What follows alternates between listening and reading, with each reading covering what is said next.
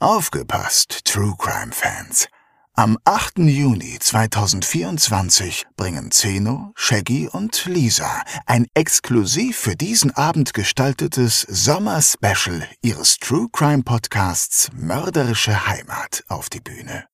In der einzigartigen Open-Air-Atmosphäre des Museumshofes Fulda werden dabei zwei echte Kriminalfälle zum Thema Sommer, Urlaub und Reisen vorgestellt. Zwei Fälle aus fernen Ländern, in denen einige von uns vielleicht auch schon ihren Urlaub verbrachten. Denn nicht nur in Petersberg und Poppenhausen geschehen Verbrechen. Auch in Portugal, Phuket oder Polynesien. Dazu gibt es wie immer spannende Einblicke hinter die Kulissen des Erfolgspodcasts Made in Fulda. Tickets gibt es bei allen bekannten Vorverkaufsstellen und unter kreuz.com.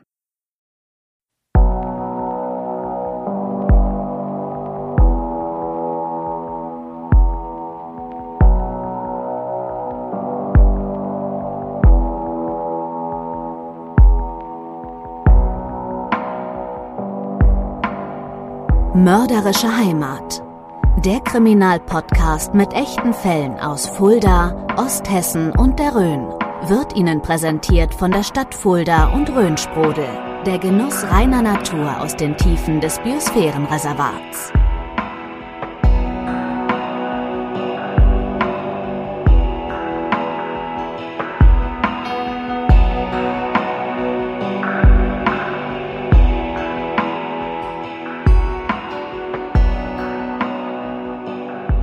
Hallo, liebe Hörerinnen und Hörer. Herzlich willkommen zur insgesamt zwölften Folge unseres True Crime Podcasts Mörderische Heimat.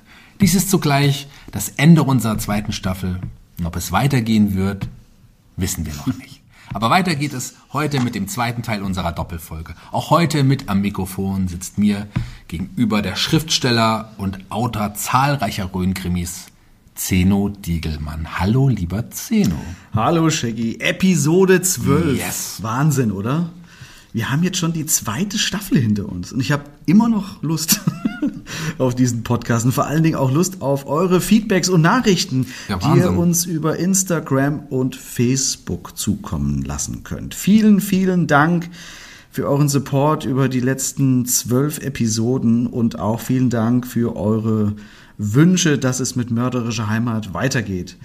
Also eine Frage, die uns immer wieder erreicht, die, die können wir vielleicht heute schon beantworten, denn wenn es wieder möglich ist, werden wir sehr gerne auch eine Live-Sendung mit Publikum machen. Wir haben da schon ein paar Ideen, oder? Aber hallo, also schaut regelmäßig vorbei bei unseren Social Media Kanälen, folgt uns bei Instagram und liked uns auf Facebook und gibt uns in den Podcast Portalen eine 5 Sterne Bewertung oder eine Top Bewertung, wenn das möglich ist. Dann bekommt ihr mit, wenn das hoffentlich mal stattfinden kann. Ja. So voller Euphorie müssen wir uns jetzt erstmal wieder etwas einbremsen, denn wir haben ja schließlich einen Fall zu erklären. Wenn ihr die erste Folge dieser Doppelfolge noch nicht gehört habt, dann empfehlen wir euch dringend erst die Folge 11 und dann diese Folge 12 anzuhören, sonst macht das alles äh, relativ wenig Sinn. Ja, das stimmt wohl. Du kannst mich auch sehr leicht runterholen wieder auf meinen Von der Euphorieberg. Euphorie. Es, es handelt sich um einen Doppelmord, der sich vor einiger Zeit in Osthessen zugetragen hat und wir hören noch mal rein, um was es dabei ging.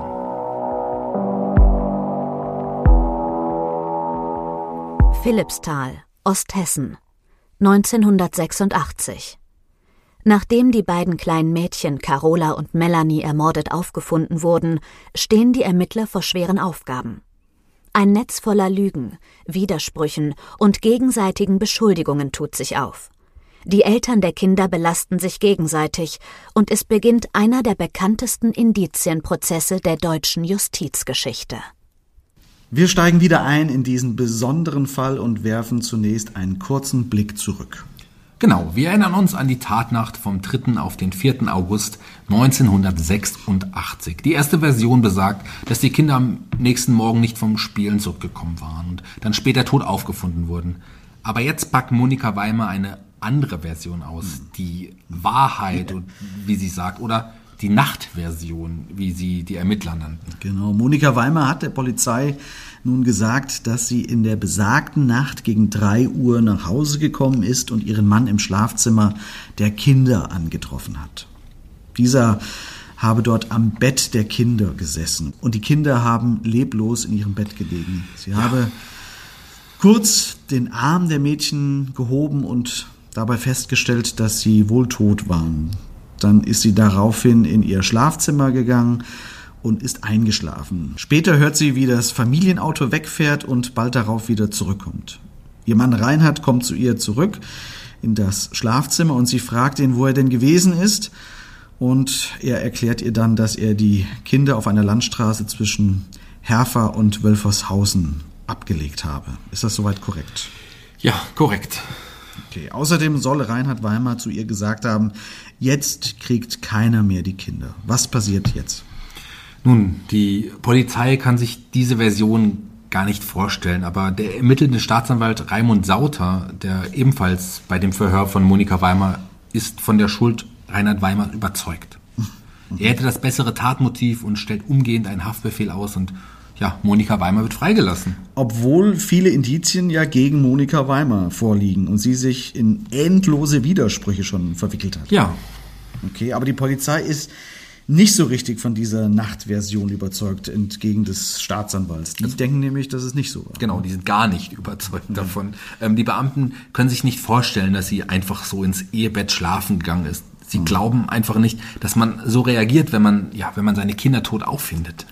Ja, hatte ich ja auch schon gesagt. Man muss aber allerdings sagen, es gibt auch eine psychologische Gutachterin, die sagt, dass es sehr wohl möglich ist, ja. dass sie so reagiert hat, weil niemand weiß, wie man sich in so einem Moment denn wirklich verhält. Vielleicht steht sie unter Schock und trifft Entscheidungen, die nicht mit normalen Maßstäben zu bemessen sind. Natürlich sei es moralisch nicht vorstellbar für uns, aber in solchen Extremsituationen reagiert man eben ja alles andere als rational. Ja, das, das stimmt. Aber die Polizisten glauben Monika Weimar dennoch nicht. Sie mhm. fragen sie, warum sie nicht versucht hat, Hilfe zu holen. Ihre mhm. Schwestern und ihre Mutter und ihre Oma wohnen ja auch in dem Haus, wie gesagt. Sie mhm. hatte zwar grob überprüft, ob die Kinder tot seien, indem sie den Arm angehoben hat, aber man würde doch dennoch den Notarzt holen, um zu hoffen, dass dass die da noch was machen können. Ja. Man wirft ihr seitens der Polizei auch ziemlich heftige Dinge vor, beziehungsweise verdeutlicht man ihr sehr plakativ einige Dinge. Oh, welche, welche Dinge sind das, die man ihr so plakativ vorhält? Ja, Monika Weimar ist ja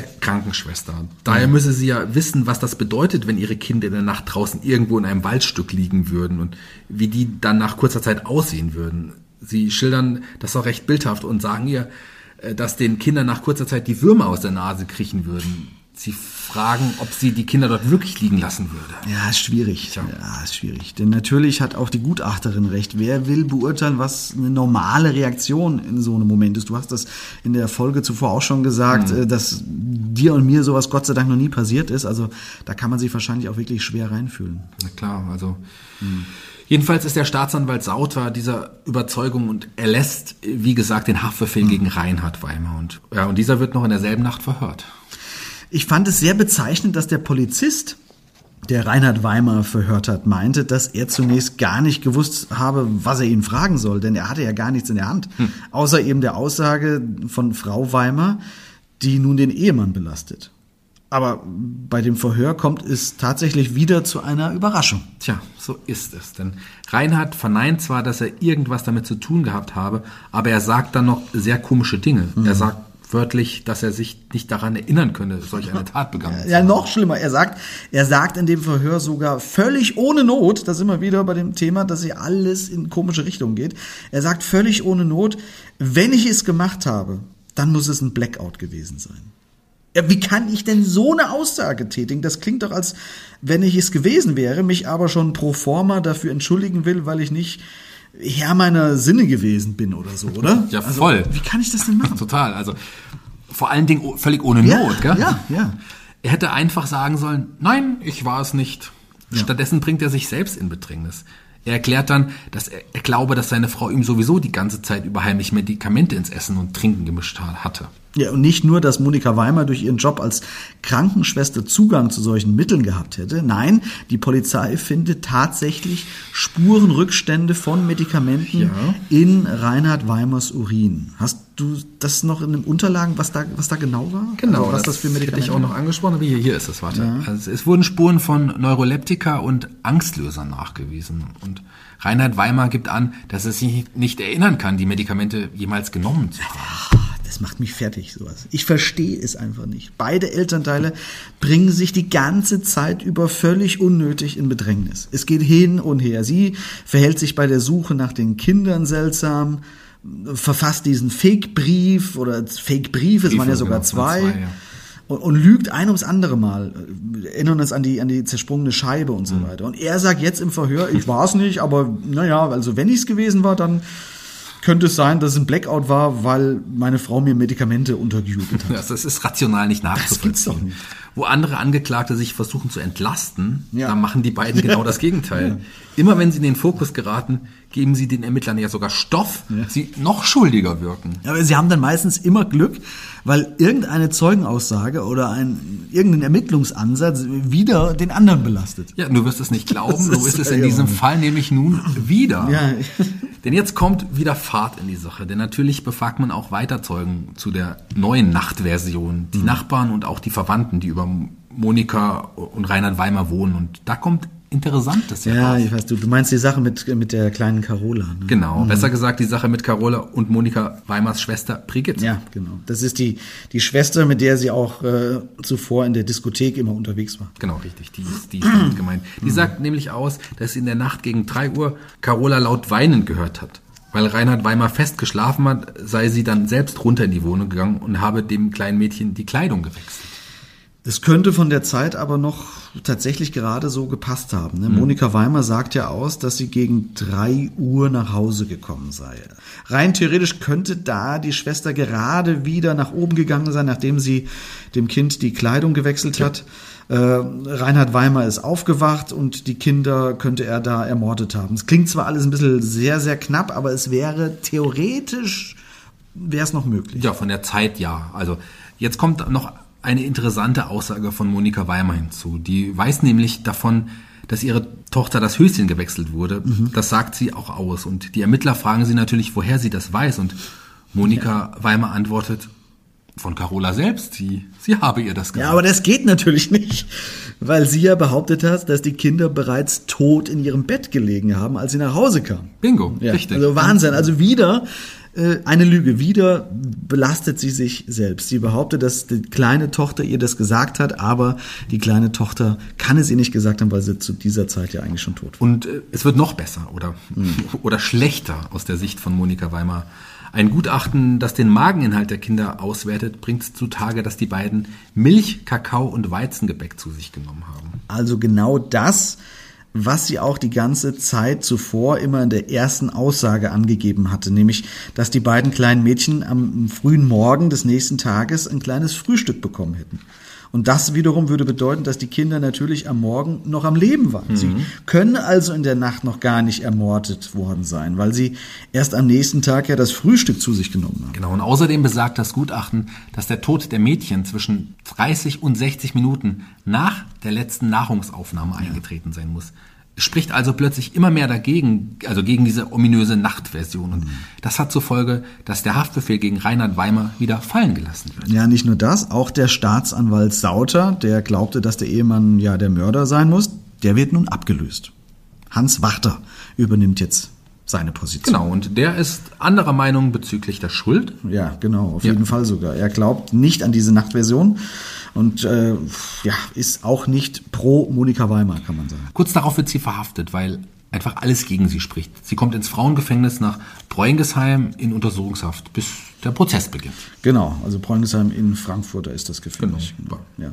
Ähm, genau, und dann beginnt der Prozess. Da springen wir jetzt einfach mal hin, würde ich sagen. Es ist der 23. März 1987 und in Fulda beginnt nun der Prozess unter gewaltigem Medieninteresse. Wir genau. haben in der letzten Folge bereits gehört, dass es schon so eine Art Hexenjagd auf Monika Weimer gab. Denn das ganze Land scheint gierig darauf zu sein, dass sie schuldig gesprochen wird. Die Reporter haben Eintrittskarten bekommen, damit man wusste, wer überhaupt zugelassen war und dass man genug Plätze stellen konnte, was aber vorne und hinten einfach nicht ausreichte. Ja, wie stellt die Anklage denn jetzt aber den Tatverlauf dar? Wie, wie soll das alles denn nun wirklich, in Anführungszeichen, wirklich passiert sein?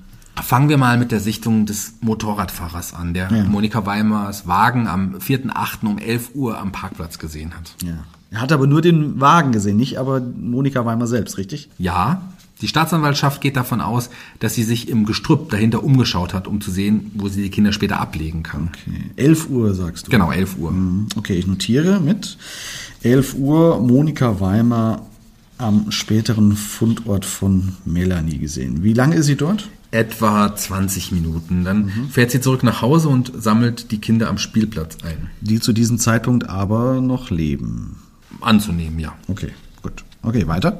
Es ist ungefähr 11.30 Uhr. Sie fährt mit den beiden Mädchen zuerst in das Waldstück am äh, Bengendorfer Grund. Mhm. Dort schickt sie eines der Mädchen zum Urinieren hinter ein Gebüsch und tötet das andere im Wagen. Im Anschluss tötet sie auch das zweite Kind und legt die Leichen der beiden Mädchen erstmal gemeinsam dort. Okay, dann müsste sie aber auch ja diese Wechselsachen für die Mädchen dabei gehabt haben oder ja, oder irgendwann nochmal zurückgekehrt sein nach Hause, um die Mädchen umzuziehen und ihnen diese frischen Sachen anzuziehen. Das stimmt. Mhm. Wir, wir, nehmen mal an, dass sie welche mit hatte und die, mhm. die Mädchen vor Ort umzog, weil sie durch das Erwürgen bzw. Ersticken ihre Blase und Darm entleert hatten. Dann nimmt sie Melanie aber wieder mit ins Auto und fährt mit ihr zum vorher ausgekundschafteten Parkplatz bei Wölfertshausen. Dort wirft sie Melanies Leiche hinter das Brennnesselgestrüpp, dann fährt sie wieder nach Hause und behauptet, sie sei bei der Sparkasse, Post und im Supermarkt gewesen und dass Reinhard die Kinder zum Essen rufen soll. Ja, Moment, das Brennnesselgestrüpp spielt eine Rolle bei den Ermittlungen, denn die Spurensuche hat überhaupt keine Fußspuren von Monika Weimer dort gefunden. Und sie muss die Leiche des elfjährigen Mädchens über, ja, circa 80 Zentimeter hoch über das Gestrüpp geworfen ja. haben. Denn es ist ja nichts umgeknickt dort oder so. Das ist schon nicht ohne. 80 Zentimeter hoch und dann geworfen, so ein elfjähriges Mädchen? Ja, das ist, das ist ganz oder gar nicht. Also ohne. Das ist schon äh, ein richtiger Kraftakt. Also ja. die Leiche muss nämlich laut dieser These fast drei Meter weit geworfen sein. Und Melanie wog 26 Kilo etwa. Ja, man muss dazu sagen, dass Monika Weimer eine sehr zierliche Frau ist. Sie wiegt selbst gerade mal knapp ja, über 50 Kilo. Sie ist also keine Frau der Marke bulgarische Kugelstoßerin oder so. Das, also, also kann sie das, kann sie das geleistet haben? Das ist die Frage. Also kann sie das wirklich geschafft ja, haben? Also ich, ich, es, es gibt ja immer wieder Berichte darüber, dass Menschen in Extremsituationen unfassbare Kräfte mobilisieren könnte. Es wird Adrenalin ausgeschüttet, wie bekloppt. Ich, ich würde mal behaupten, machbar, aber fragwürdig. Oder wie, wie siehst du es? Was denkst du? Also es ist zumindest ein Punkt, der gegen Monika Weimer spricht. Gegen sie als Täterin, ja. ja. Hier kommen wir also nicht so richtig weiter. Es würde wahrscheinlich auch nichts bringen, die Angeklagte 26 Kilo werfen zu lassen jetzt von der Polizei damals, denn dann würde sie wahrscheinlich absichtlich schlechter werfen. Es, wobei, naja, bei den ganzen Sachen, die sie immer gegen sich aussagt, wahrscheinlich wird sie fünf Meter geworden. Es gibt aber auch noch andere Fragen. Ja, also zum Beispiel ist nicht klar, wo genau Melanie und Carola getötet wurden. Wir haben ja eben festgestellt, dass die Kleider der Mädchen gewechselt wurden. Ja. Jetzt, jetzt stelle ich mir die Frage, würde eine Frau wie Monika Weimer das wissen, dass das Darm und Blase bei Opfern nach dem Entwürgen und Ersticken sich entleeren, also dass sie dann diese Kleider mitgenommen hat? Wüsste sie das vorher und hätte die pro forma mit eingebracht? Tja, also wohl eher nicht, würde nee, ich sagen. Nee, auf keinen Fall. Also ich, ich, weiß nicht. Das ist jetzt natürlich aus unserer Sicht der Dinge und aus den Unterlagen, den wir, die wir jetzt vor uns hatten, aber es ist ja schon ein bisschen einfach gestrickt alles die Verhältnisse. Ich, ich könnte mir eher vorstellen, dass sie das natürlich dann bemerkt hat hm. und nicht wollte, dass ihre Kinder so gefunden werden, so beschmutzt und so. Hm. Die sind ihre Kinder. Ne? Also ist sie nochmal zurückgekommen, hat die Kinder umgezogen und hat dann Melanie an den anderen Ort gebracht, an diesen anderen Fundort eben. Naja, also vielleicht. Oder die Kinder wurden doch zu Hause getötet mhm. und man hat sie direkt dort umgezogen und dann erst weggebracht. Ja, oder so. Ja. Ja. Also die Staatsanwaltschaft geht jedenfalls davon aus, dass die Tat im Auto stattfand und durch die Abwehrreaktion der Kinder auch der Schaden an, ja, an dieser Frontscheibe entstand. Ja, aber auch hier gibt's wieder was Seltsames, denn bei der Obduktion der Kinder hat man keinerlei Spuren an deren Kopf oder sonst Nein, also ne? davon steht nichts in den Unterlagen. Das ist echt, das ist wirklich komisch. Also man, man macht auch einige Ortstermine, um sich die örtlichen Begebenheiten genauer anzuschauen und Abläufe besser verstehen zu können. Man lässt Monika Weimer diverse Situationen nachstellen, teilweise auch mit ihrem Mann zusammen. Da gibt's auch Fotos von. Das, ja, das wirkt alles sehr skurril. Ja, ja, stimmt. Die habe ich auch. Die, vielleicht können wir da auch noch ein, zwei Fotos bei Social Media oder sowas wieder gerne. hochladen, wo sie dort diese Tat nachstellen muss, als sie auch nach Hause kam und Ja. ihr Ehemann dort vor ihr steht. Äh, wo macht man denn überall diese Ortstermine? In der Wohnung oder auch an den Fundorten und natürlich auch dem Spielplatz. Und auch hier ist übrigens auch interessant, immer die Presse mit vor Ort. Tja. Also man erlaubt, dass die Presse dabei ist und wenn man die Bilder sieht von diesen ganzen Ortsterminen, äh, rücken die ganzen Fotografen und Fernsehteams der Angeklagten echt krass auf die Pelle, kann man sagen. Also unabhängig von, von Schuld oder Unschuld. Ich weiß nicht, ob das so eine gute Idee ist. Das finde ich echt grenzwertig, da so die Presse mit dabei überall einzuladen. Ja, also sie wird ja nicht nur von der Presse bedrängt und verfolgt, sondern auch von Schaulustigen, die sich wie ein Schwarm Fliegen um sie sammeln. Weißt du, an, an was mich das erinnert hat? Also an, an die Geiselnahme von Gladbeck, wo die Presse teilweise mit den Entführern im Auto mitgefahren Ja, ist. ja, absolut. Stimmt, stimmt, stimmt. Total richtig. Ja, ja, ja. Stimmt, oh Gott, das waren genauso skurrile Bilder. ja. Ja, ja. ja, aber deswegen meine ich ja, dass das schon zumindest eine Überlegung wert wäre, das Ganze in Frage zu stellen, ob hier zum Beispiel auch die, die Würde des Menschen tatsächlich noch unantastbar ist. Ja, zumal sie bisher lediglich beschuldigt ist. Ja. Sie ist ja noch keine verurteilte Mörderin oder so. Ja. Apropos Ortstermin. Äh, bei einem weiteren dieser Ortstermine wird auch die Großmutter von Monika Weimer befragt. Die hatte nämlich ausgesagt, dass sie die Kinder am Morgen Hm. Noch vom Fenster aus auf dem naheliegenden Spielplatz gesehen habe. Und da wäre ja noch Monika Weimers Nachtversion, äh, die ja dann unmöglich gewesen Genau. wäre, dass die Kinder da schon lange tot sein sollten. Ne? Wobei die ähm, Oma oder ja die Oma von Monika Weimar war das Genau. genau, äh, das später wieder widerruft, weil sie die Beobachtung dann äh, angibt mit dem Vortag Ja, aber- verwechselt zu haben. Aber auch Ah, ein Ehepaar, das, das bei den Nachbarn zu Besuch war, sagt aus, dass sie Mhm. die Kinder gesehen haben. die spielen noch eine große Rolle, dieses Ehepaar, Genau, die, die gesehen haben. genau, richtig. Die, die Mädchen hätten ihnen sogar noch zugewunken und äh, ist sich dieses Paar absolut sicher. Also die sind sich sicher. Das spricht gegen Monika Weimars Nachtversion, Mhm. laut der ihr Ehemann Reinhard die Kinder in der Nacht umgebracht hat oder haben soll. Genau, auch Reinhard Weimer selbst sagt natürlich übrigens nochmal aus. Er tritt sogar als Nebenkläger auf und er bekräftigt nochmals seine Aussage, dass er glaube, dass seine Frau ihn über Jahre heimlich mit Medikamenten vergiftet hat. Und obwohl er seine fragwürdige Aussage getroffen hatte, dass er sich ja nicht daran erinnern könne, dass er sowas getan habe, und wenn, dass es dann ein Blackout gewesen sei, äh, verstrickt er sich nicht nochmal in irgendwelche Widersprüche, im Gegensatz zu seiner Frau. Also er bleibt jetzt bei seiner Aussage und die sind auch relativ klar nachvollziehbar. Anders ist es ja bei Monika. Genau, da, da, da gibt es noch Faserspuren. Es gibt ein Gutachten des Landeskriminalamts, das gelbe Faserspuren an den Mädchen gefunden hat. Das sind Fasern, die der gelben Bluse der Mutter zugeordnet werden. Man vermutet, dass es zur Übertragung der Fasern kam, als, ja, als die Leichen abgelegt wurden. Wobei ich ehrlich gesagt das auch ein bisschen dünn finde. Also die Fasern können doch von der Mutter auch zu jedem anderen Zeitpunkt auf die Kinder übertragen worden sein. Beim, beim, beim, beim gemeinsamen Kuscheln oder, oder, oder selbst wenn die Wäsche beim, beim Bügeln aufeinander liegt oder so, oder? Ja, also das ja. ist jetzt nicht so, wenn das jetzt ein Fremder gewesen wäre, weißt du? Und es wären Fasern davon gefunden worden, die vorher keinen Kontakt mit den Kindern hatten. Okay, aber in, innerhalb einer Familie Ja, kann ich nachvollziehen, was du sagst. Das ist ein guter Einwand. Ähm, aber für die Staatsanwaltschaft ist das aber einer der stärkeren Beweise. Ja, für mich nicht. Tja, das kannst du ja sicherlich nachher unseren Experten mal fragen, mal sehen, was er dann Ja, das sagt. ist eine gute Idee. Ja. Warte, ich schreibe mir das alles mal ganz ordentlich auf und dann frage ich das alles nachher ab. Du kannst auch gleich fragen, wo er das Mordmotiv sieht. Das ist nämlich ebenfalls ein Streitpunkt. Der Staatsanwalt meint, dass die Kinder ihr einfach im Wege standen, um ihre Beziehung zu Kevin P. frei führen zu können. Im Prozess sagt Monika Weimer aus, dass sie das erste Mal im Leben eine sexuell befriedigende Beziehung hatte. Wir erinnern uns, dass sie in der Ehe schon lange keinen Geschlechtsverkehr mehr hatten. Oh, jetzt muss ich aber, jetzt muss ich aber mal kurz was anmerken, was, was nicht unbedingt zur Wahrheitsfindung dieses Falls beitragen wird, aber mal ganz ehrlich, wie heftig muss das sein, wenn deine Frau vor Gericht und der gesamten Presse, die dort jeden Tag aufläuft, vor der gesamten Presse des, des Landes aussagt, dass du sie nie befriedigt hast.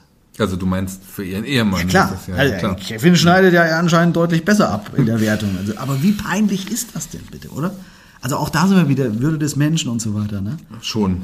Klar, Also, aber sorry, ist mir nur gerade Okay. aufgefallen, weil mir gerade äh, das ein bisschen aufgestoßen ist, dass die Verhandlung ja öffentlich stattfand und tausend Kameras immer mitfilmen. Äh, sorry, wo, äh, wo waren wir denn jetzt stehen geblieben? ah ja, Mordmotiv, Mordmotiv, genau. ja. Ja.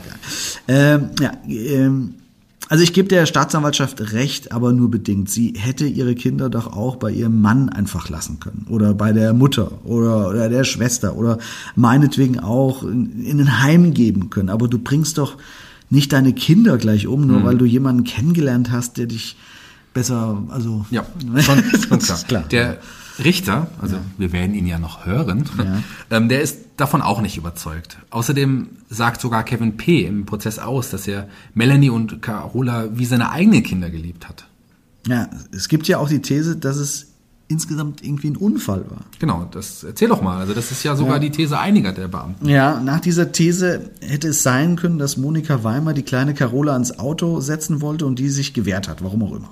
Jedenfalls könnte ihre Mutter sie gepackt, geschüttelt oder gewürgt haben, sodass die Kleine dabei zu Tode kam. Das wäre dann Totschlag. Jawohl. Euer Jan. Ja, und äh, Melanie? Die hat das Ganze dann, hätte das gesehen und hätte das vielleicht ausgeplaudert, was ihre Mutter natürlich äh, geheim halten wollte. Äh, vielleicht bekam Monika Weimer dann Panik und hat auch die einzige Zeugin, also ihre älteste Tochter, umgebracht. Ist nur eine These, die aber einige Beamte der Sonderkommission durchaus für möglich halten. Ja, mag sein, aber in die Akten ging diese These nie ein. Nee. Also, wenn Monika Weimer diese These vertreten hätte, wäre sie wahrscheinlich ja in Anführungszeichen nur wegen Ja. Totschlags angeklagt worden, aber das wollte sie nicht. Sie blieb bei der Ja, Nachtversion. sind wir auch wieder dabei. Hätte sie das so ausgesagt, wäre sie definitiv mehr oder weniger aus der Sache raus gewesen, aber das hat sie nicht. Ne? Aber was sagt denn eigentlich der Ehemann noch aus? Also man muss an dieser Stelle sagen, dass Reinhard Weimer bereits psychisch sehr angeschlagen ist. Aber er bleibt bei seiner Aussage, dass er am Abend zuvor gegen 22 Uhr zu Bett gegangen ist und bis zum frühen Vormittag des 4. August geschlafen hat. Naja, also und dann, wie erwähnt, die Sache mit den Medikamenten. Ja. Er glaubt fest daran, von seiner Frau über einen längeren Zeitraum heimlich mit Medikamenten vergiftet worden zu sein. Nur so könnte er auch ja, seine Blackouts erklären. Ja, na gut, man hat ja sogar Rückstände gefunden. Also Ja. das ist alles ein bisschen suspekt. Es gibt noch einen weiteren Aspekt, dem wir uns äh, zumindest mal ganz kurz widmen müssen. Wir hatten in der ersten Folge des Falls schon darüber berichtet, aber ich will nochmals drauf eingehen. Die Müssen wir auch. Ja. Presse und Öffentlichkeit spielt einfach eine große Rolle. Kannst du darauf nochmal eingehen? Klar, also der Prozess nimmt wirklich skurrile Züge an. Jeder Gang zum Gericht wird zum Spießrutenlauf für Monika Weimer. Sie wird durch Hintereingänge geschleust, damit man ihr nicht an den Kragen geht. Manchmal, ja, manchmal wirkt es fast so, als, als, als wolle man sie lynch, lynchen. Ja, also. Ja, wir atmen jetzt mal tief durch und überspringen die folgenden 44 Verhandlungstage, denn wir müssen mal vorankommen und wir kommen jetzt zum Urteil. Das Gericht hat sich alle Aussagen, Gutachten und auch alle Lügengeschichten angehört und kommt nun am 8. Januar 1988 zum Urteil. Die Öffentlichkeit wartet gespannt drauf, wie jetzt auch unsere Hörer. Dann klär uns doch mal auf, Shaggy. Wie lautet denn das Urteil? Ja, die Angeklagte Monika Weimer wird vom Gericht in Fulda wegen Mordes schuldig gesprochen und zu lebenslanger Freiheitsstrafe verurteilt ist. Bricht spontaner Jubel im Saal aus und draußen vor dem Gericht rastet die, die anwesende Menschenmenge fast aus. Ja, und in Monika Weimer sieht's natürlich sicher anders aus. Obwohl sie immer kühl und ein bisschen so abwesend wirkt, trifft sie das Urteil natürlich schon hart. Klar, also sie hat darüber auch etwas in ihrem Buch geschrieben, aus dem du ja auch schon etwas zitiert hattest. Magst du die Passage vielleicht auch nochmal vorlesen? Ja, kann ich machen, gerne. Ja. Also Monika Weimers Gedanken zum Urteil in Fulda waren folgende. Meine ganze Hilflosigkeit über das Urteil, der Schmerz, der meinen ganzen Körper verkrampft hatte, alles brach aus mir heraus. Ich fühlte mich wie niedergetrampelt und weggeworfen. Eigentlich war mein Leben an diesem Tag ausgelöscht worden. Ich finde, jetzt ist der richtige Augenblick, um ja endlich unseren heutigen Experten mit ins Boot zu holen, der uns ja, die ganzen Fragen beantworten kann, die wir aufgeschrieben und gesammelt haben. Nachgehakt. Die Expertenmeinung. Mit freundlicher Unterstützung von Flottwerk. Seit 130 Jahren Ihr Experte für Gemüsewasch und Schälmaschinen für Großküchen. Flottwerk. Tradition aus Osthessen. So, für den heutigen Fall haben wir niemand Geringeres als einen der Richter im damaligen Fall nun am anderen Ende. Das ist nämlich der Richter Peter Krisch. Hallo, Herr Krisch, ich grüße Sie. Ja, seien Sie auch gegrüßt. Ja, Sie waren damals einer der Richter in diesem Fall. Man muss das vielleicht nochmal auch für unsere Hörer kurz erklären, dass dort ja mehrere Richter zugange sind. Wie, wie viele Richter gibt's da denn bei so einem Fall? Das ist vielleicht mal ganz interessant für unsere Hörer. Bei diesem Fall äh, waren es, war ja eine Schulgerichtsverhandlung, waren es drei Berufsrichter und äh, zwei Laienrichter. Schöffen. Und zudem, da die Verhandlung sich ja über längere Zeit hinzog, wie das dann auch war. Wir hatten, glaube ich, so 45 Verhandlungstage, etwa in dieser Größenordnung, die dann sich ein ganzes Jahr hinstreckte, hatten wir auch einen Ersatzrichter Ach, und einen Ersatzschöffen dabei, mhm. falls mal einer der Berufskollegen oder der Schöffen ausgefallen wäre. Und, und wie kann man sich das vorstellen? Diskutiert man dann auch innerhalb dieser Richterschaft über diesen Fall? Ist man da unterschiedlicher Meinung oder wie geht das vonstatten? Das ist äh, eine permanente Diskussion. Nach jedem Verhandlungsfall hm. wird immer miteinander gesprochen, es wird beraten, zwischenberaten und äh, da werden natürlich auch die Dinge, vor allen Dingen die, die gerade in der Hauptverhandlung äh, davor gekommen sind, äh, die werden dann auch diskutiert. Hm. Worin bestand für Sie denn die Hauptproblematik in diesem Prozess?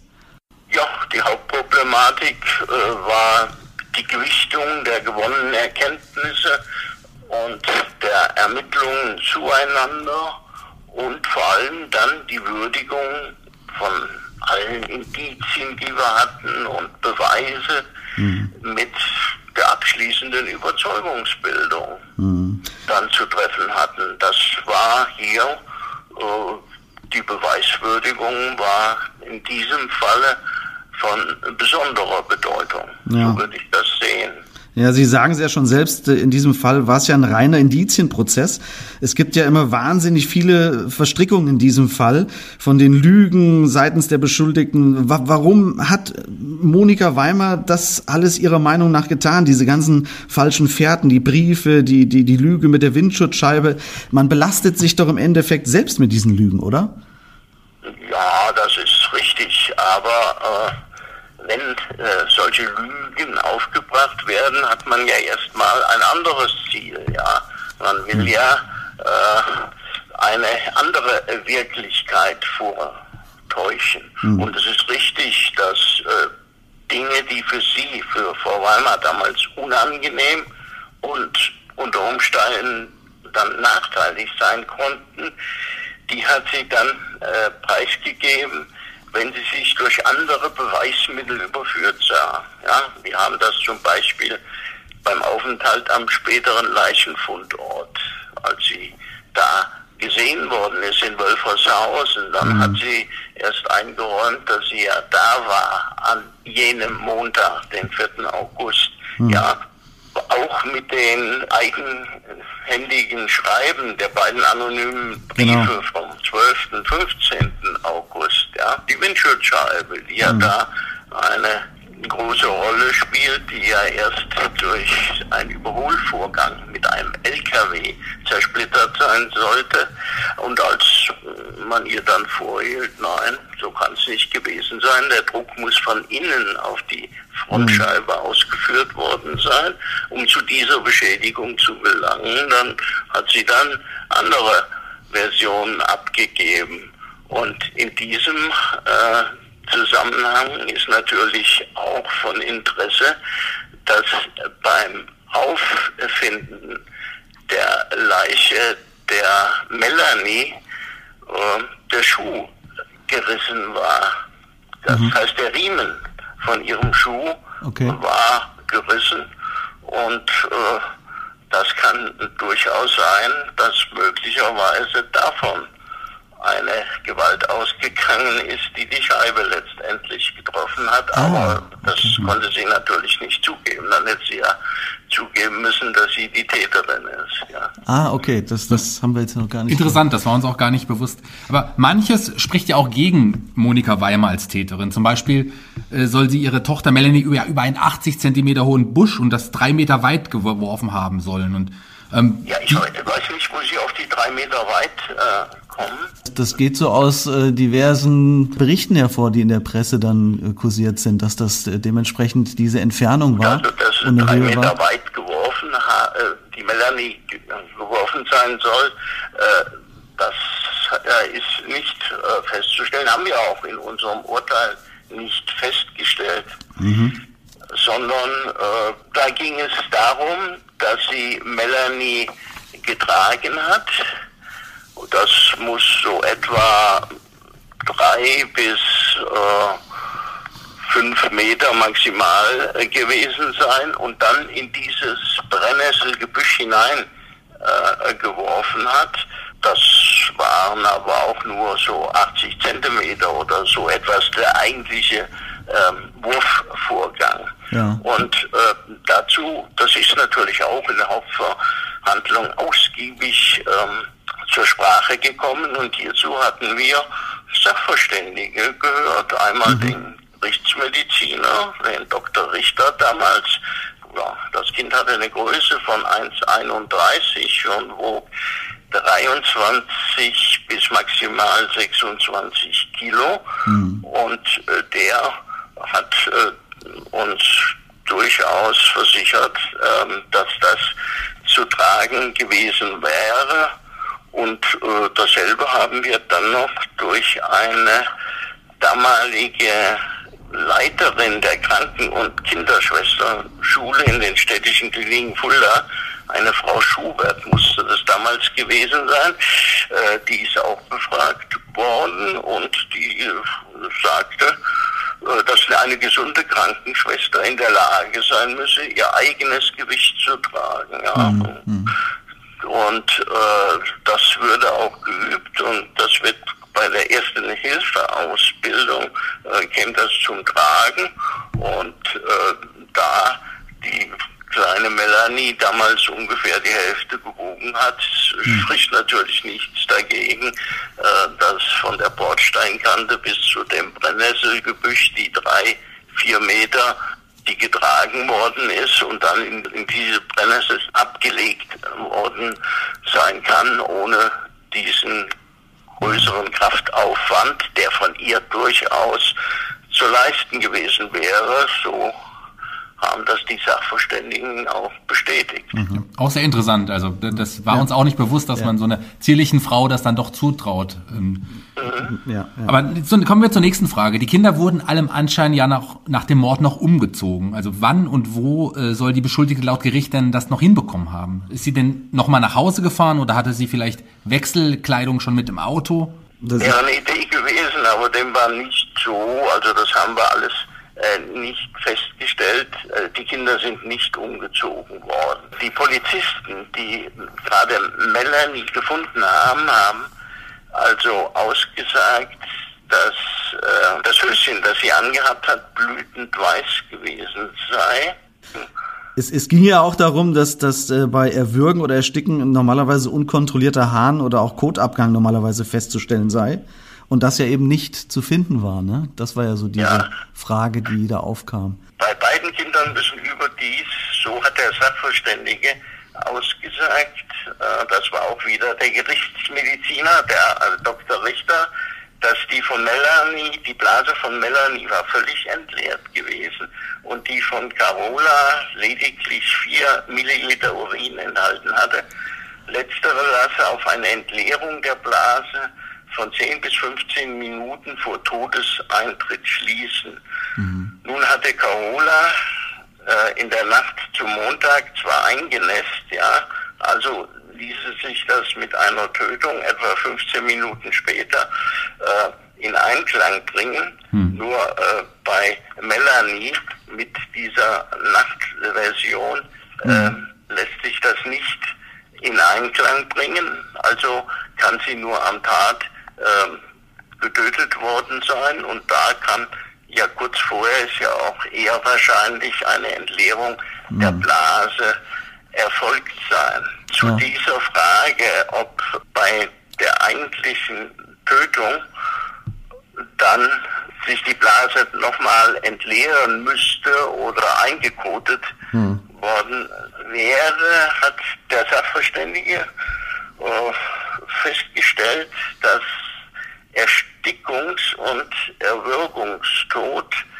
führt nämlich nach seinen Ausführungen keineswegs zwangsläufig dazu, dass die Entleerung der Blase äh, folgt. Er hat nach seinen Obduktionen festgestellt, und er war ein sehr erfahrener Mann, dass etwa bei der Hälfte solcher Tötungsfälle es zu einer Entleerung der Blase kommt und bei der anderen Hälfte eben nicht, so dass es durchaus möglich ist, dass die Kinder mit dieser, soweit es Melanie betrifft, blütend weißen äh, Schlüpferchen vorgefunden wurde und auch mit dieser Kleidung getötet worden sind, ohne dass dann ein Umziehen oder irgend so etwas erforderlich war.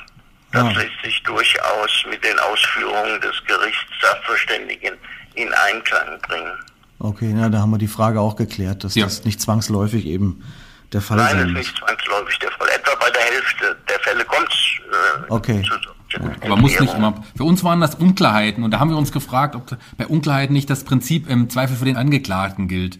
Ähm, was hat das Gericht dazu veranlasst, hier trotzdem auf schuldig zu entscheiden? Ja, weil es eben äh, keine Unklarheit war. Hm. Äh, natürlich ist richtig im Zweifel für den Angeklagten, aber wenn es die Zweifel nicht gibt, dann muss eben auf schuldig erkannt werden. Hm.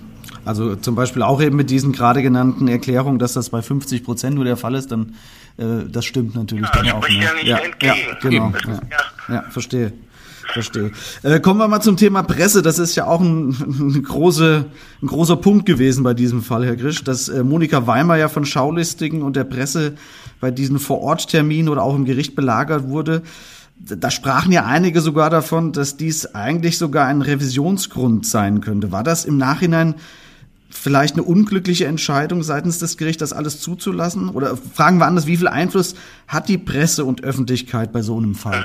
Also richtig ist, dass in dem Fall äh, wir von der Presse regelrecht belagert worden sind, soweit ich mich noch erinnere. Das war schon schlimm. Äh, damals äh, bei der Urteilsverkündung hat das ZDF, glaube ich, auch so einen Fernsehturm vorm Stadtschloss aufgebaut. Wir haben ja damals noch im Schwurgerichtssaal, im heutigen Marmorsaal des äh, Stadtschlosses die Verhandlung und die Urteilsverkündung durchgeführt. Und anschließend ist Frau Weimar dann nach unserem ähm, Urteilsspruch über den Schlossgarten in einen Polizeiwagen hm, geführt worden. Und da war einer der Pressevertreter noch fast so unvorsichtig, dass er sich vor den Wagen geworfen hat, um ein gutes Bild zu machen und äh, glücklicherweise ist nichts passiert, er ist fast zum Unfall gekommen. Also so war äh, diese Belagerungsproblematik. Äh, was Sie da mit dem Revisionsgrund meinen, äh, das ist natürlich ein Problem bei den Ortsterminen. Da sind ja ähm, die Leute relativ nah äh, drumherum und äh, da ist es schwierig äh, zu unterbinden, mhm. dass irgendwelche äh, Fotos gemacht werden oder äh, versucht wird, äh, mit Mikrofonen irgendetwas aufzunehmen. Aber wir haben das natürlich unterbunden, soweit wir konnten. Mhm. Jemand, wie es wohl auch der Fall gewesen äh, war einige hundert, ja, so 80 bis 100 Meter entfernt auf einem Baum gesessen hat und ein Tele fotografiert ist, was mhm. wir gar nicht wahrgenommen haben, äh, war das natürlich sehr, sehr schwer, äh, das zu unterbinden. Ich hätte noch eine persönliche Frage. Wie, wie schafft man es denn, seine persönlichen Gefühle bei solchen Fällen gerade herauszuhalten? Gab es da auch Momente in Ihrer Karriere, muss jetzt nicht bei dem Fall gewesen sein, aber wahrscheinlich bei dem auch, wo Ihnen auch manchmal auf Deutsch gesagt so ein bisschen der Kamm geschwollen ist oder so ein bisschen ja, die Hutschnur geplatzt ja, ist? Das, kommt immer immer mal vor oder kann immer mal vorkommen. Ja, mitunter ist es schwer, die Gefühle zurückzuhalten, vor allen Dingen, wenn ein Prozess plötzlich völlig unvorhergesehen einen ganz anderen Verlauf nimmt oder so etwas. Mhm.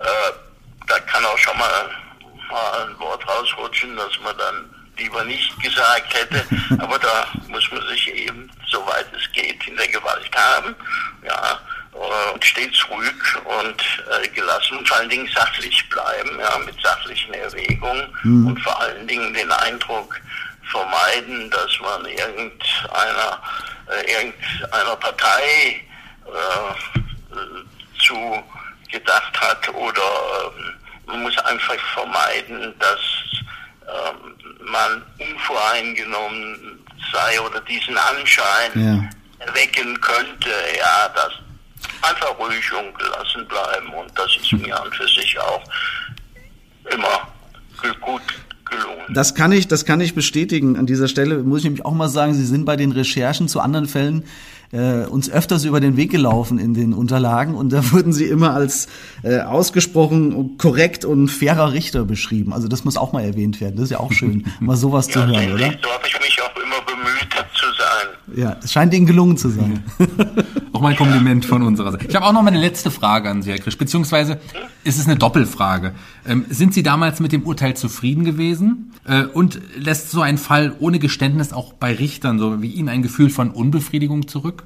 Äh, gut, ich äh, war äh, mit dem Fall damals zufrieden, äh, weil es nach meiner Überzeugung, nach unserer richterlichen freien Beweiswürdigung, der Fall nur so zu entscheiden war. Und das war meine Überzeugung. Als Berichterstatter hatte ich es ja auch äh, so äh, vorgetragen, dass diese äh, Beweiswürdigung, diese Abwägung der Indizien zueinander, es sind ja, es waren glaube ich ganze 50, die hm. alle eben hm. gegen äh, Monika Weimar damals sprachen, äh, dass das zur Überzeugung führte, äh, dass sie eben äh, die Täterin hm. war.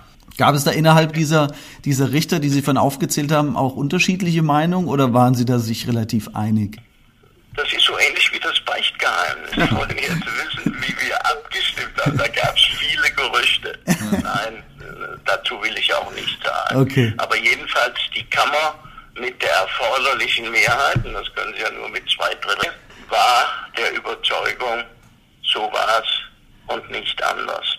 Verstehe, ja. Mit einem Geständnis natürlich, klar. Ein Geständnis ist immer was, das äh, da besonders zu würdigen ist. Aber sonst ist es auch mit dem Geständnis so eine Sache, denn wir haben ja äh, nach äh, der Schaffung der StPO, den 261, die freie Beweiswürdigung des Gerichts, ja, äh, Im Gegensatz äh, zu früher, wenn Sie noch die äh, Rechtsprechung, gerade die strafgerichtliche Rechtsprechung bis fast in die Mitte des äh, 19. Jahrhunderts an sich, an sich anschauen, war immer die große Frage, Geständnis ja oder nein. Denken Sie mal an die Hexenprozesse. Mhm. mhm. Und äh, weil eben keine Zeugen vorhanden sind, sind ja selten beim Tatgeschehen, dass äh, ja. Zeugen also muss früher konnte man praktisch nur auf das Geständnis bauen.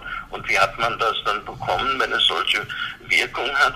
Durch höchst peinliche Befragung, ja. Mhm. Also zu Deutsch durch die Folter. Da sind wir aber mittlerweile in der modernen Rechtsprechung weit von entfernt und das führt eben zu dieser freien richterlichen Überzeugungsbildung von all dem, was vorgebracht wird in einem solchen Fall und das dann auch die Überzeugung äh, zur Überzeugung des Gerichtes führt.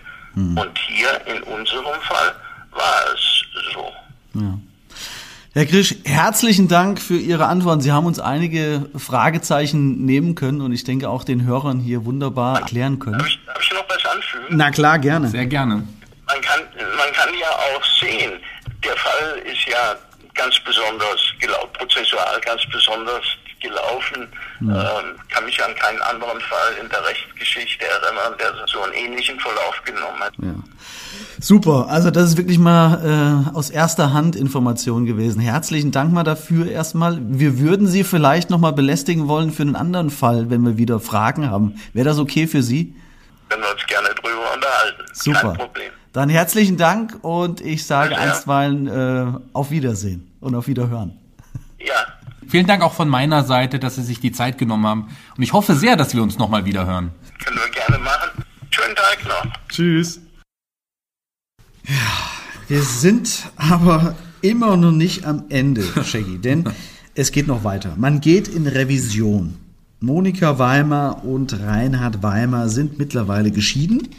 Sie hat sich in der Haft von ihm scheiden lassen und trägt jetzt wieder ihren Mädchennamen Böttcher. Böttcher. Monika Böttcher.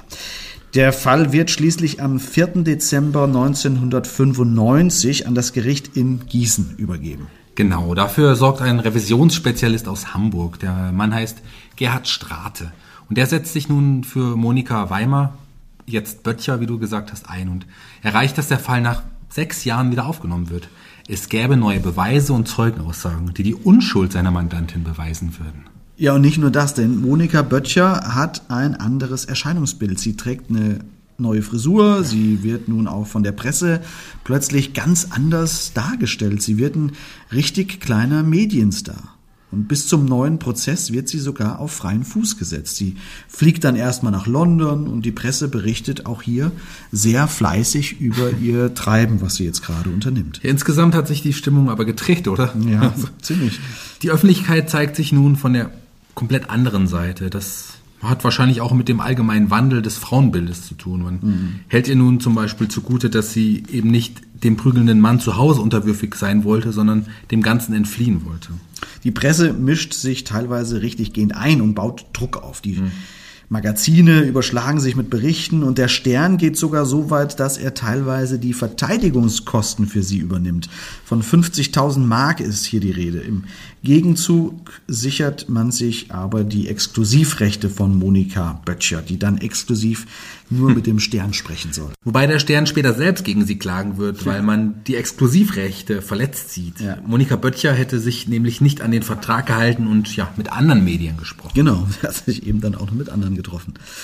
Ja, was hat man denn für neue Beweise und Zeugen, von denen du gerade sprachst? Was gibt's da? Am 5. Juni 1996 geht es in Gießen los. Man hat unter anderem eine Frau ausfindig gemacht, die Reinhard Weimar bei einem Klinikaufenthalt kennengelernt hat. In einer psychiatrischen Einrichtung. Ja, also jedenfalls sagt sie aus, dass Reinhard Weimar ihr gegenüber gestanden habe, die Kinder umgebracht zu haben. Angeblich hätte er sowas gesagt wie, wenn Monika nicht auch bei ihrem Typen gewesen wäre, hätte ich sie auch umgebracht. Ja.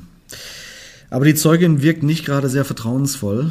Selbst der Verteidiger Strate, den sie jetzt an ihrer Seite hat, gibt später zu, dass die Zeugin mh, zweischneidig gewesen sei. So drückt er sich, glaube ich, aus. In solchen Fällen äh, gibt es ja nicht selten Personen, die sich durch Aussagen in den Mittelpunkt rücken wollen. Richtig. Und dann gibt es auch noch eine Prostituierte, zu der Reinhard Weimar immer gegangen war. Die Bunny Bar. Die Bunny Bar. Da haben wir sie wieder, die Ganz Bunny genau, Bar. die Bunny Bar ist zurück. Die Prostituierte hatte sich gewundert, warum er sie bereits kurz nach dem Tod der Kinder wieder besucht hatte. Okay, achso, er war kurz nach ihr bei ihr. Und was, Genau. hat er, was hat er ihr da gesagt? Oder soll er ihr gesagt haben? Da hat er sich angeblich ziemlich deutlich positioniert. Er hat demnach zu ihr gesagt, mir kann keiner was nachweisen. Das merke dir. Aber auch die Aussage wird vom Gericht als eher unglaubwürdig eingestuft, Ja, oder? genau. Ja. Wobei man, selbst wenn es so gewesen ist, wir hatten es ja schon eben gesagt bei äh, Monika Weimer, wie sie sich verhalten hat danach, ob das möglich ist oder nicht, selbst wenn er danach wieder in Puff gegangen ist, kurzzeitig nach der Tat, man weiß nicht, wie man sich in solchen Fällen wahrscheinlich wirklich verhält. Klar. Also man war nie da drin. Woher auch, ja. Also was ist da richtig? Was ist falsch? Ähm, womit ja aber die neuen Zeugenaussagen jetzt hinfällig sind. Genau. Also sowohl die äh, Prostituierte als auch die ähm, Dame aus der psychiatrischen Einrichtung sind jetzt eher so ein bisschen ja, widerlegt worden. Was, was ist mit angeblichen weiteren Beweisen? Nun, es gibt zum Beispiel einen, einen dubiosen Privatdetektiv. Alles ist hier dubios. Ja, der mit, mit eigenen Tatversionen um die Ecke kommt. Ach, guck an. Ja, lass mich raten. Ist aber auch nicht so glaubwürdig, der Gute. Exakt. Es gibt aber auch ein neues Phasegutachten. Du erinnerst dich an die gelben Phasen von Monika ja, Böttchers Bluse. Ja, genau, die Fasern, die auf dem, auf einer der Leiche der Kinder wiedergefunden wurde. Richtig, ja, richtig, genau. richtig. Und dieses Gutachten sagt nun das Gleiche wie du vorhin, nämlich, dass die Übertragung der Phasen auch ja, bei jeder anderen Interaktion zwischen Mutter und Kind übertragen werden konnte. Ha, ja, schau mal an. Und das entlastet jetzt die Angeklagte Monika Böttcher. Das ja und die Aussage der Belastungszeugen, denen wird nämlich dieses Mal nicht so viel Gewicht beigemessen. Man sieht es also nicht als erwiesen an, dass Monika Böttchers Version vielleicht nicht doch stimmen könnte. Es fehle schlicht und einfach an Beweisen. Hä, aber es gibt doch die ganzen Gutachten vom Mageninhalt der Mädchen und so und so weiter, ne? Die gibt's ja noch. Die, die, ja, ja, klar, aber das Gericht urteilt diesmal im Zweifel für die Angeklagte und spricht Monika Böttcher, ehemals Weimar, am 24. April 1997 nach 55 Verhandlungstagen frei. Das ist echt, es ist ein verrückter Fall. Es, Ja. es ist ein verrückter Fall. Also definitiv, das, anders kann man es gar nicht sagen. Und es zieht sich so lange. Ja. Melanie und Carola wären zu dieser Zeit übrigens 18 und 16 Jahre alt gewesen. ja, Wahnsinn. Ja. Wahnsinn. Also gut, Monika Böttcher ist jetzt also frei. Ja. Die Bevölkerung hat sich, wie bereits erwähnt, größtenteils sogar auf ihre Seite geschlagen. Ähm, sie kommt dann frei, wird aus der äh, aus dem Gefängnis freigelassen. Sie lebt dann erstmal in Frankfurt, bezieht Arbeitslosengeld und Sozialhilfe und schreibt äh, ein Buch, aus dem wir ja schon auch ein paar Mal zitiert haben. Aber die Geschichte ist natürlich, wie soll es anders sein, immer noch nicht vorbei. Denn nun legt die Staatsanwaltschaft Revision gegen diesen Freispruch ein. Ja, die Story geht weiter. Und am 6.11.1998 ordnet das Bundesgerichtshof einen dritten und letzten Prozess an. Jetzt wird in Frankfurt vor dem Landgericht verhandelt und der Prozess beginnt am 2.9.1999. Es sind jetzt 13 Jahre, 13 Jahre. nach dem ersten Verfahren vergangen. 13 Jahre und wir erinnern uns an das Ehepaar, das ausgesagt hatte, dass sie die beiden Mädchen Melanie und Carola gesehen hatte. Das Ehepaar wird zu Hauptbelastungszeugen. Sie schwören immer noch Stein und Bein darauf, die Kinder am Morgen auf dem Spielplatz gesehen zu haben. Okay, machen wir es kurz. Wie, wie geht der Prozess aus? Ich will jetzt, ich will jetzt, dass es vorbei ist. Ähm, am 22. Dezember 1999 ergeht das Urteil in Frankfurt und es lautet schuldig. Lebenslange Freiheitsstrafe. So. Aber da Monika Böttcher nun schon eine ganze Weile in Untersuchungshaft und regulärer Haft ja gesessen hat, muss sie gar nicht mehr so lange absitzen. Ja, das stimmt. Also Monika Böttcher kommt wieder in die Justizvollzugsanstalt nach Frankfurt-Bräungesheim, um, um ihre Reststrafe abzusitzen. Sie hat ja schon neun Jahre abgesessen. Sie bleibt noch knapp sechs Jahre inhaftiert. Nach 15 Jahren wird sie am 18.08.2006 aus der Haft entlassen. Nun ist Monika Böttcher wieder ein freier Mensch. Ja, Moment, das heißt, wir haben ja gelernt, sie ist wegen guter Sozialprognose nach 15 Jahren Mindeststrafe vorzeitig freigekommen. Das ist ja nicht selbstverständlich, wenn man bedenkt, wie viele Lügen von ihr aufgetischt wurden und es ja gar kein Geständnis gab. Dass sie dann vorzeitig entlassen wird, ist ja ist ja, äh, ist ja schon außergewöhnlich. Wir wissen, es, ne, es wird dann immer geguckt, ist jemand wieder sozial tragfähig sozusagen und bei ihr war die Sozialprognose positiv, sodass man sie nach 15 Jahren freigelassen hat. Ja, absolut richtig. Also so wie du sagst. In der Haft hat sie noch eine Ausbildung gemacht und schon die letzten zwei Jahre als Freigängerin verbracht. Ihre Entlassung geschieht ohne Auflagen und wie du schon gesagt hast, nach 15 Jahren. Bei einem Doppelmord von zwei Kindern und hartnäckigen Leugnen ihrerseits würde ich das auch eher als sehr, sehr fair bezeichnen. Ja, okay. Was macht sie denn nach der Haftentlassung 2006? Sie zieht ja wahrscheinlich nicht wieder zurück nach Philippsthal, oder? Auf keinen Fall, nein, nein, nein. Also sie zieht in die Nähe von Frankfurt, wo sie als Anwaltsgehilfin arbeitet. Ja, das ist auch wenig makaber, könnte man fast sagen, ne? dass sie ausgerechnet als Anwaltsgehilfin in der Kanzlei arbeitet.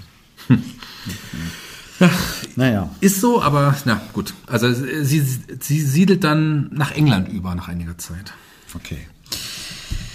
Puh, was für ein Fall. Äh, was wird denn, wir gehen jetzt mal in die insgesamt Nachbetrachtung, würde ich sagen, gerne. was wird denn aus ihrem ehemaligen Ehemann Reinhard, Reinhard Weimar? Also der ist zu seiner Mutter nach Hohenroda gezogen, nur ein Dorf weiter sozusagen. Also er ist dort in der Region geblieben, allerdings erging es ihm nicht gut. Ja, seine Psyche macht ihm immer mehr zu schaffen. Ja, wen wundert's? Seit 1989 war er teils ambulant, teils stationär wegen paranoid, halluzinatorischer, schizophreniformer Psychose in psychiatrischer Behandlung und unternahm mehrere Suizidversuche. Kannst du das nochmal sagen? Nee. okay, schade. Jedenfalls gilt sein Geisteszustand zur Zeit des Todes seiner Töchter nach wie vor als strittig. Im Wiederaufnahmeprozess 1996 galt er zwar als prozessfähig, aber nicht als vernehmungsfähig. In einem TV-Interview sagte er mal über seine Ex-Frau, ich will sie nicht mehr sehen, sie hat mir zu viel Leid zugefügt. Sie hat mir das Beste genommen.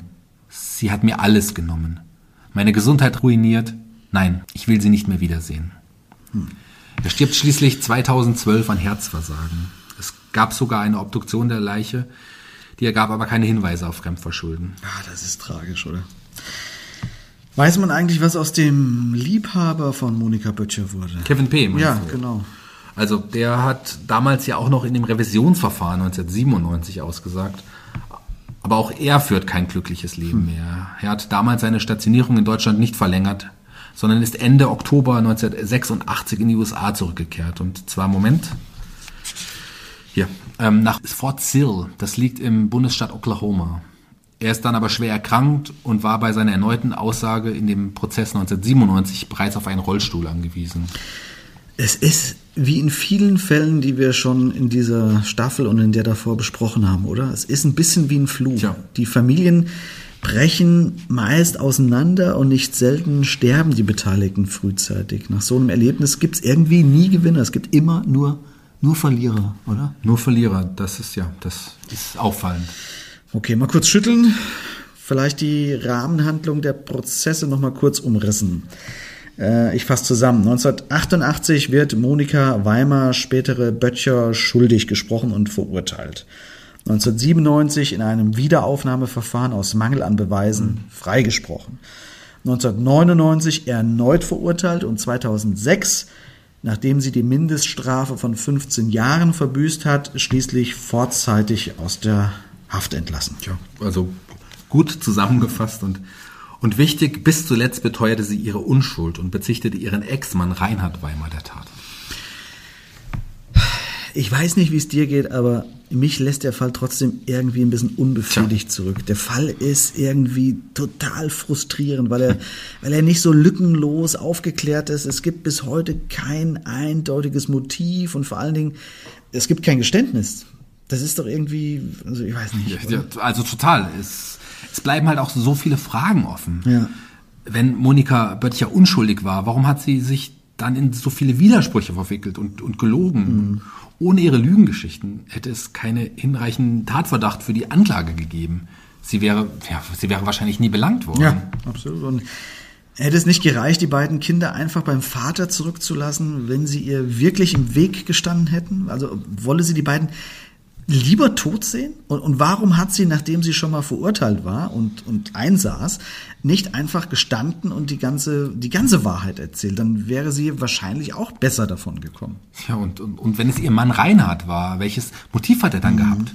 Wollte er die Kinder einfach nur seiner Frau wegnehmen?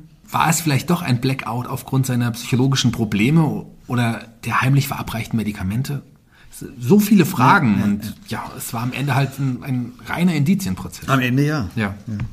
Ja, und Ende ist ein gutes Stichwort, denn wir sind jetzt auch am Ende, Shaggy. Am Ende Nein. dieses Falls und tatsächlich auch am Ende unserer zweiten Staffel. Ey, vielen Dank, Shaggy, und vielen Dank, liebe Hörerinnen und Hörer. Ich denke, mit dieser zwölften Episode haben wir einen mehr als passenden und würdigen Fall zum Abschluss vorgestellt, oder? Ja, auf jeden Fall. Also erstmal auch vielen Dank von meiner Seite, auch an dich natürlich, lieber Zeno. Super gerne. Wir hoffen, dass es vielleicht mit einer dritten Staffel weitergeht. Who knows? Sicher ist das noch nicht, aber ja. wir führen fleißig weiterhin Gespräche und haben da ja gute Kontakte mittlerweile. Und vor allem auch dank unseren Hörern ja. gibt es auf jeden Fall noch ein paar Fälle, die wir gerne hier im Podcast behandeln würden, oder? Absolut, natürlich. Wenn nicht, gehen wir auf Taschendiebstahl und Hütchenspieler über. in diesem Oder Sinne, in diesem Sinne sagen wir äh, euch für heute zumindest erstmal Ciao und äh, Bye Bye. Ja, auch von meiner Seite alles Gute hier und bis bald mit unserem Podcast Mörderische Heimat. Mein Name Shaggy Schwarz. Und mein Name ist Zing Diegelmann. Tschüss. Tschüss.